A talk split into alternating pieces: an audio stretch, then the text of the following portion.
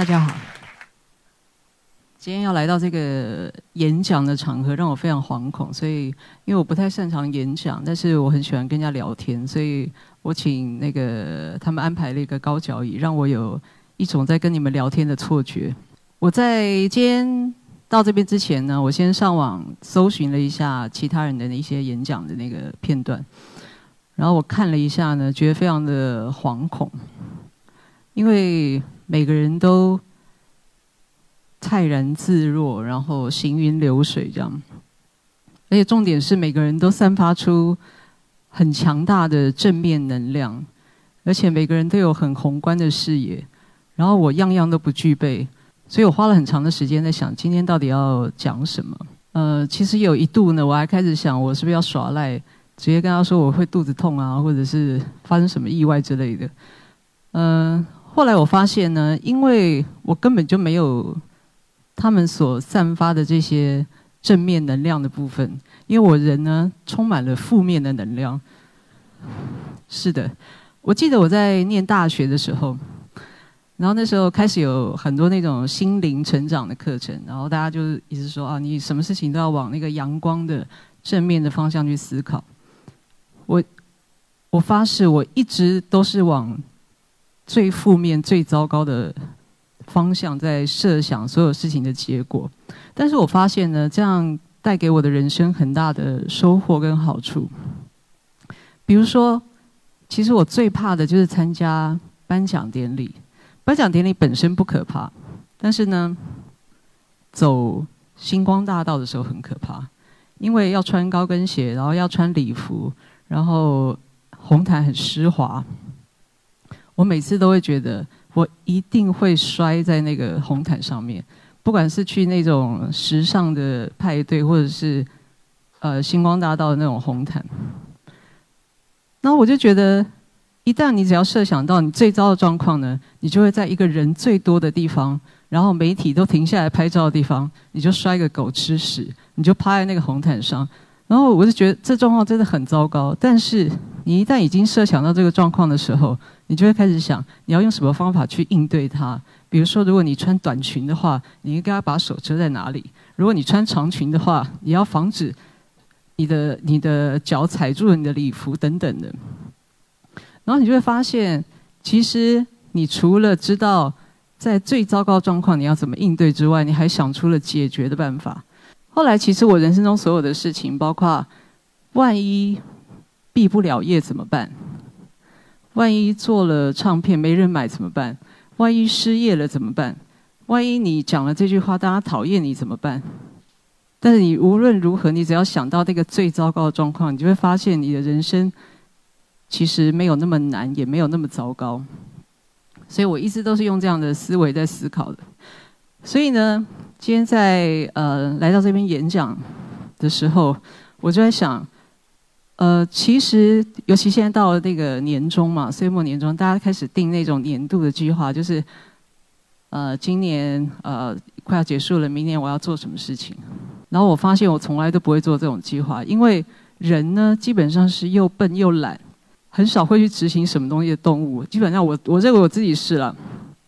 所以呢，我就想。其实我每天做的事情大概就是在电脑，就是我电脑桌面。我的桌面上面有一个 To Do，就是一个 To Do list。呃，档案夹打开呢，它会有我每天应该要完成的事情。我从来没有立下什么伟大的志愿或者是计划，但是我大概天天都可以把这个代办事项完成。所以呢，我就觉得像我这么负面黑暗的人生。但是这些代办事项再怎么样也完成了，所以不如今天来跟大家分享，就是我几天前的代办事项。其实代办事项里面通常都很无聊，因为工作每个人的工作其实都是这样。呃，第一个前几天第一个代办事项是我要我要写写好一首歌，呃，因为那个牵涉到客户的保重。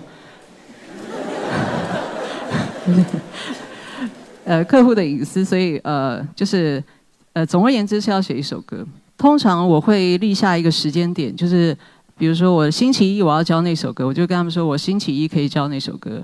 我星期一就会交那首歌。这样听起来好像是一件很机械而且很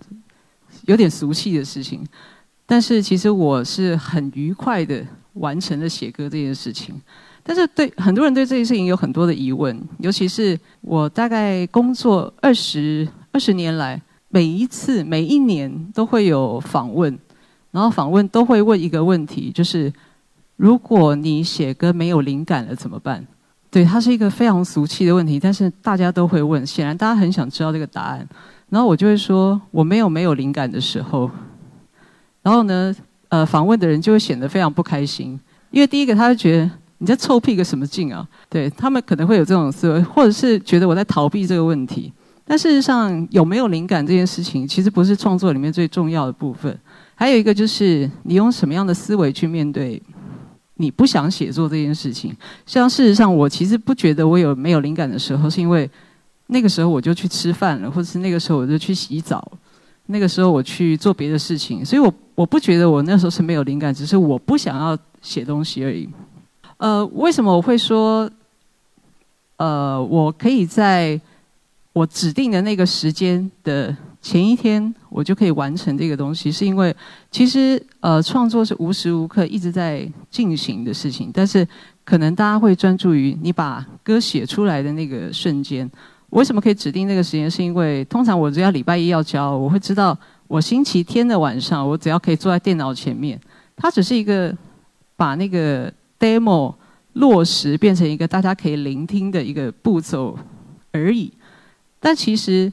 整个创作的过程，它是在我接收到这个这个案子或者这个工作的时候，我就已经一直在开始进行了。比如说，我要为某某歌手写歌，首先我要想这个歌手平常在干嘛，他最近在做什么事，嗯，然后我要为他写什么样的歌。那我会去收集所有的资料，然后在这个我可能中间我要去开演唱会，我要去做其他的工作，但是我其实是一直在持续在做创作这件事情的，所以它不是像大家想象的这样，所以我只是在那个星期天的晚上，我坐下来在电脑前面就把这个歌完成了，那看起来觉得哇，好像好快哦！你说要完成就完成，但其实不是这样的。我想讲的是。在这个唱写写歌的过程里面非常开心，然后但他不是一开始就是这个样子的。我记得我在做第一张专辑的时候，那时候专辑有十首歌嘛，然后我呃完成了那张专辑的十首歌之前，我已经写了一百多首歌，呃一百多首歌听起来还还蛮多的，但我。我相信里面有一些很难听的歌，或者是我现在根本记不得的歌。但 anyway，我就是已经写了一百多首歌。呃，那时候我是先写词，然后写完词之后谱曲。呃，我觉得这个方式好像好像很愉快。那后来写一写之后呢，我就开始觉得我应该要先写曲，然后再填词。所以我就开始又用了另外一种方式来写作。呃，那个时候是喜欢拿一个小本子，一直用速记的方式一直写，所以很多东西它有点像流水账。那它也有可能像现代诗，它就这样子被记录下来。然后后来我就开始觉得我要用钢琴来写歌，我就我就弹钢琴。然后有一阵子我我喜欢弹吉他，我就用吉他来写歌。然后后来我就觉得，其实你不无论是用钢琴或者是用吉他来写歌的时候。你都会受到那个和弦的局限，所以我就觉得我那我都不要，我我不想要用这些乐器来写歌，我要用我的声音来写歌，因为最后我是要把它唱出来嘛。然后我就开始用自己哼唱的方式去写这些东西。然后我去在哼唱的过程里面，我觉得我的声音有很大的限制，所以我去上 vocal 课。然后老师有一有一个每次上课时候有一段时间，他是教你。即兴创作，然后他就叫你，他就一直弹琴，然后你一直哼唱，然后他其实是在旁边一直大吼，一直跟你说：“你唱别的，你再唱别的。”因为其实人有一些惯性，就是你会习惯的唱五度音，你会唱几度音，就是你会依照你自己的习惯，你一直在重复自己在唱的东西。然后我就发现，哦，原来人还挺笨的，就是你会一直重复自己做事情。那我一直在尽量避免这件事情。后来我就觉得自己也不是不是那么可靠。所以呢，我还是把自己想到的东西把它写下来，因为写下来之后，写成谱的时候，你就可以开始去整理它。所以其实写作是这样，他非常开心的是你用各种方式去写。那后来的呃，到了在这七八年当中，我最喜欢的写歌的方式是通什么东西都不写下来，什么东西都在脑子里面。所以我如果头去撞到的话，应该就没了这样。呃，我什么都不想写下来，但是在某一个时刻的时候，我还是会把它写下来。但那个可能经过很多时间反复的琢磨到。那些东西是可以被留下的时候，我就觉得哦，我现在可以把它写下来。所以我现在最喜欢的呃写歌的方式是用两台电脑打开，一台电脑写曲，一台电脑写词，然后写曲的那个顺便编曲，写词的那个要打开其他的网页，无聊的网页，还有通讯软体跟大家聊天这样，呃，就大概是这样的一个。呃，非常复杂的进行的方式，但是我觉得非常的愉快。我刚刚讲了这么多写歌的方式，是大概这二十年来的一个进展。我把它快转，用很快速的方式跟大家分享。所以呢，呃，其实很常有人问我一个问题，就是，呃，山林老师，我写了两首歌，你帮我听听，你帮我看看，然后你帮我听听看，觉得我要怎么样？就是你要告诉我要怎么样写歌比较好。我通常都不会回答这个问题，因为我我没办法回答，因为写歌是非常非常有趣的，你就是一直写，一直写，一直写，它是一个很像在修炼或修行的过程。所以我现在可以很快速的，像比如说，如果即便是我现在马上接到一个电话说，呃，山妮帮我们写一个歌，怎么样，怎么样，呃，它是一个电影的什么什么，我只要有足够的资讯，其实我是可以在。今天回家之后，马上做这件事情。虽然不是一个等着灵感掉下来的过程，它其实是你每天都在学习，你每天都累积很多你知道的事情，你听到的东西，你在累积各种知识跟技能之后，然后你在修呃学习用一个最理想的方式去去表达，它是一个这样子一个练习的一个过程，所以无时无刻都可以做这件事情。所以，基本上代办事项这里面呢，这个歌已经就当天就已经写好了。我经常遇到一些写曲子写得很好的一些乐团比较多，乐团比较多，个人当然也有。嗯，他们会用大量的英文来写，他会用用大量的英文词，可能你们身边也会常常有人在聆听这样的创作。嗯，没有什么不好，其实英文词没有什么不好。但是我在读那些英文词的时候，我经常都会觉得。因为他们有很多很显、很明显的文法上或者语法上的错误，所以我常常就觉得很好奇，我就问他们说：“你们为什么要用英文歌词？”然后呢，他们给我的答案其实大部分都一样，他们都说：“因为嗯，因为我不太擅长写中文词。”对，这听起来蛮有趣。当然，他们非常礼貌，表现非常礼貌。嗯。我心里想，如果你从小到大学习中文的话，你写出怎么样的中文词都不会比这个句法跟语法有问题、文法有问题的英文来得更糟糕。但是他们会非常理智的回答这个答案呢，表示这其中有什么不可说的秘密？其实也也不算秘密，其实很多人心里其实有一点心知不肚明，只是没有办法说破这件事情。因为基本上，如果你用中文来写，然后那个中文词写的很糟的话，呃，中文词它具备了一些特性，就是它这个特性非常的单纯，就是无论是你的父母、你的同学、你的邻居，对任何人看到，他都可以很直率的批评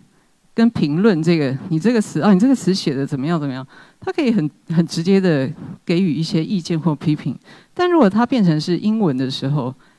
好像就比较难度再往上了一点点，然后他的品味好像也不是跟每个人都不在同一个水平上，这件事情变得非常奇特了，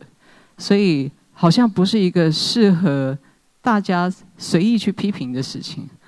但我想回到那个原原本的那个问题，就是我问他说。你为什么要用英文来写的时候？他回答我，其实我我我在意的只是那句话。他说：“哦，因为我不太擅长写中文词，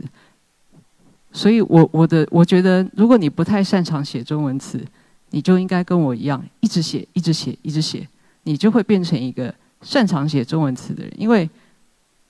每个人都具备基本上呃都还不错的中文能力，只是你怎么样去运用它，怎么样去写词。嗯，然后我的第二个代办事项是一个关于制作的，嗯。制作是一个非常、非常、非常难讲的东西。呃，我有一首歌要完成，但是其实配唱啊什么都已经唱完了，只剩下混音的部分。呃，制作的东西要花很多很多时间来讲，而且呃很多技术上的东西会显得很难懂，所以呃，我想只讲一些我自己觉得非常重要的部分。嗯，我先讲一下，我觉得我是一个。非常非常幸运的人，呃，因为我在我的第一张专辑的时候，一开始那时候我的老板跟我说，你要自己完成专辑里面的十首创作。我想，哎，创作很很简单啊，因为我已经写了一百多首歌，然后你要自己制作，然后我我根本不知道怎么制作，我就跟他说好，我可以，对，因为我就觉得我可以，但是而且你也不能跟他说我不行啊。那我就说啊，我可以，然后我就开始做我自己的唱片。然后在那之前，我根本不知道唱片怎么做。呃，当然，老板有请了另外一个制作人来给我与我一些协助。呃，我在做那十首歌的过程里面，才慢慢的去，也不是慢慢的，是要非常快的去累积这些知识，就是制作人要做什么事情。所以等于在那整个录音的过程里面，我拼命的在问人家说这东西这怎么做。然后每天都一直缠着人家，跟鬼魂一样，死缠着人家不放，一直不断的问各种问题，关于录音的各种问题。呃，其实到我在做第二张专辑的时候，我已经我自己独立做第二张专辑，其实相隔大概一年的时间。其实，在那一年当中，我真的学到很多东西。那老实说，每一年在做新的唱片，我用非常快的速度在累积，因为其实台湾的。唱片制作，它基本上是一个比较师徒师徒制，对，基本上你是从学徒开始去学，你你去录音室当助理，或者你去唱片公司当助理，所以你是从买便当开始，打杂开始，然后去去学习到这些技能。当然那时候因为唱片很景气，所以能够学习到的东西非常非常多，只要你很很愿意跟着大家学，所以嗯。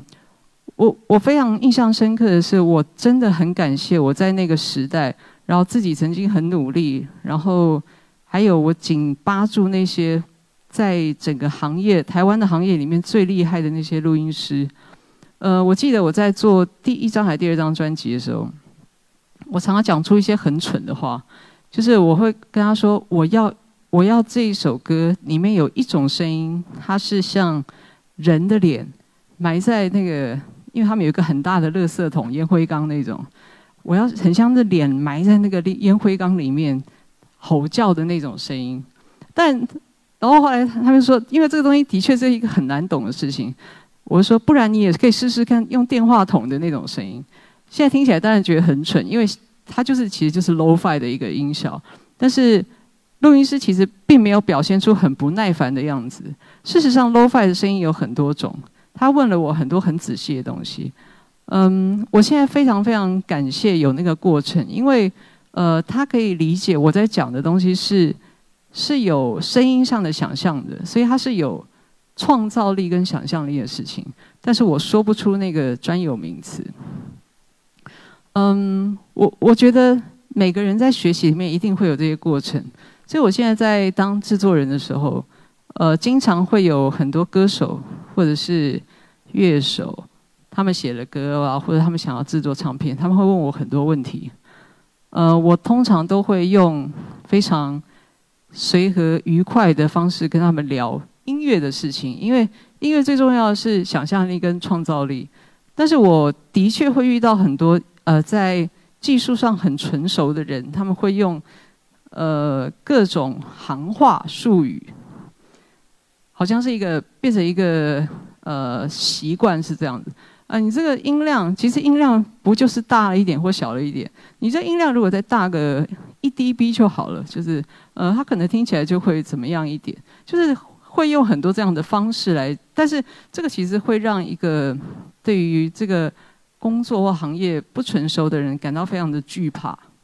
呃，我一直避免自己在做这样的事情，因为我觉得当你得到、你学习到一个很成熟的技术跟知识的时候，呃，不要觉得你有那个垄断或者是独占这些知识跟技术的权利，你应该觉得很开心，你可以做这些事情。我我觉得我我非常希望。有更多人可以投入这个行业，而不要去担心，不要不要去管他们讲那些很很难的术语，那因为那些一点都不重要。最重要的是你对音乐的想法跟想象力。所以，绝对不要在你学到很多东西之后，表现出一副就是很行的样子，或者讲出那些很难的话，因为其实那并没有太多意义，而且它其实会阻隔了你跟。其他更有才华或者是更有趣的人在沟通的机会，所以，呃，我我觉得这个，我觉得这个部分非常非常重要，而且我非常感谢，我有很多前辈，他们其实是用这样的方式来跟我一起做音乐。那我希望我在跟其他后辈做音乐的时候，也可以再继续这样子的一个愉快的气氛。所以那个。代办事项，所以那天，呃，在两天之后，我就把那个混音的部分就完成了，非常非常容易哦。然后我的代办事项里面还有一个很重要，可能大家都大家也很也当成是你们的代办事项，因为就是最近有金马影展、金马国际影展这件事情。呃，我从念书的时候，金马国际影展就是一个非常重要的事情，所以呃，因为上一个星期开始抢票嘛，我我没有参与那个抢票过程，因为我已经我已经不想抢票了。呃，所以呢，目前我是在还没有买票状态，但是我打算是现场有什么电影我就去看这样。呃，讲到这个金马影展，我觉得非常有趣的是，因为在在我那个年代，对，就是我们那个年代呢，其实是没有网络的。资讯的流通其实是很困难的，所以，呃，我非常我非常怀念，而且感谢金马影展的时候，因为我在金马影展认识了很多很多我我现在觉得我心目中很重要的导演，我看了很多片子，但是我怎么样知道我要买什么，买哪一个场次看哪一个导演的片子，我不知道，我完全不知道。其实你就是存了，你就是存了钱，就是每天呃去大学念书，然后每天就只喝。鱿鱼羹汤，还有吃馒头，然后你就可以省下一笔钱。那那笔钱呢？如果金马影展到了以后，就要存钱买金马影展的票；如果没有金马影展的时候，我就要去买其他的卡带或者是音乐。但是根本不知道买什么，因为你可能可以读一些国外的杂志，呃，但是能得到的资讯很少，因为基本上这些东西你不看，你其实是不知道它是什么的。所以很多东西都是买了以后就看。专辑就是买了以后就听，而且是用生命去听，用生命去看，因为我钱都已经花下去了，我我一定要看出个什么东西来，一定要看出朵花来。我记得我在呃读书的时候，我第一次在金马影展，我看到了四山修斯的电影，我觉得给我非常非常大的震撼。我我第一次看到，我看到四山修斯的第一部电影是。丢到丢掉书本到街上去，我非常非常震撼，因为我在心里跟我自己讲说：这到底是什么东西啊？怎么会有这种东西？那那个时候其实每天都接受到很多这样的震撼，因为有时候你在买卡带，比如说我那时候存钱买了很多 Four AD 的厂牌的卡带，然后那时候根本不知道那些东西是什么，反正就是看到一个封面。可能封面 A 跟 B 觉得哪一个比较吸引人，然后常常买了以后才说这什么东西啊？但是不管你心里再怎么样呐喊这是什么东西啊，你还是会花很多精神去了解这是什么东西。那我觉得这个这件事情非常有趣。我的对于电影或对于音乐或者对于很多很多事情，包括我去看展览，我都抱着一个这是什么东西啊？所以我后来发现我很喜欢去看那个不知道是什么东西的东西，呃。但是我从里面获得很多很多事情，很多很多收获。我知道了很多人的创作，我我我觉得我变成一个比较丰富的人。但是我觉得很有趣的是，现在在呃金马影展的时候，其实会在社群网络上，大家会开始讨论。呃，现在的一个社群状况是这样：你会跟很相近的人在一起，那你其实有很多的资讯取得非常的容易。呃，但是呢，你会越来越因为资讯量太大了，你会很依赖那些评论，包括影评、乐评。你的朋友，你觉得那朋友很很值得相信，你就你相信他的品味，你就相信他讲的。呃，但是在这个状况下，你可能一直都在听北欧的音乐。或者是你一直都在听看某一类的电影，呃，其实有很多，我我的意思是，其实，在这么这么多资讯可以取得状况下，但是我发现大家都是在一个小的圈子里面打转，我觉得这非常非常的可惜，呃，所以我在我在我我非常鼓励大家，就是如果你没有抢到票的话，其实你可以跟我一样，在十一月十一月五号，就是金马影展开始的时候，你就去那个。都没有人去看的那个电影，你就去看看那是什么东西。其实会 会给你人生带来很大的收获，我觉得。嗯，尤其不要相信那些影评跟乐评讲的话，相信你自己的品味，因为你自己如果一直看、一直看、一直听，你可以建立出你自己建立你自己的品味跟你自己的想法。我是认为是这样子的。然后在。在我的代办事项里面，还有今天最重要的就是今天的演讲。呃，今天的演讲，因为我我一直我一直觉得很焦虑，我不知道我自己应该要讲什么东西。然后我就想啊，不如我在每每天的睡前啊，还有在洗澡的时候，呃，稍微组织一下。但也没什么好组织，因为反正代办事项就是那几样嘛，就是其实还蛮无聊的。但是我也有一个很重要的是，要决定今天要穿什么衣服。对这件事情非常重要。嗯，我我稍微想了一下，我没有花很多时间在今天要穿什么衣服这件事情，但我的确有花了一些时间，想怎么样可以让它看起来比较得体，有点专业又不会太专业，呃，有点闲聊又不会太邋遢这样。嗯，我我发现我身边一个非常有趣的现象哦，因为我的朋友里面。呃，当然这样分分类有点粗略，就是有一类人是文青，偏文青类的。呃，对于他们，对于如果有人聊起一些时尚啊，或者是穿着的东西，他们其实没有不是没有兴趣，但他们会假装没听到，就是略过这件事情，因为感觉上是有点俗气的事情，尤其有什么周年庆，哦天啊，这太俗气了，这是不可以的。那现在有一类呢，是我有一类朋友是潮人，就他们非常于热衷于各种设计品牌啊这些东西。然后呢，他们非常歧视文青，他们觉得文青真的很讨厌，就是很做作。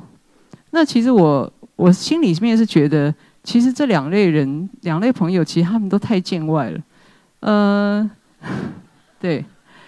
我觉得人，我觉得为什么我今天在。我明明是要来做一个演讲的活动，但是我要想今天要穿什么衣服，因为其实我们每天都在处理这些关于外在呈现的事情。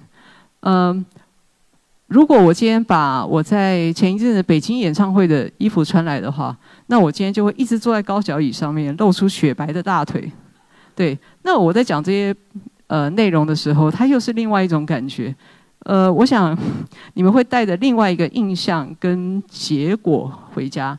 嗯。这的确是一个非常值得思考的事情，所以我我希望大家呃要重视这件事情，因为外在成见是一个非常重要的，就是大家必须要学习呃跟别人怎么相处，还有跟自己怎么相处，这是一个非常重要的一个课题，所以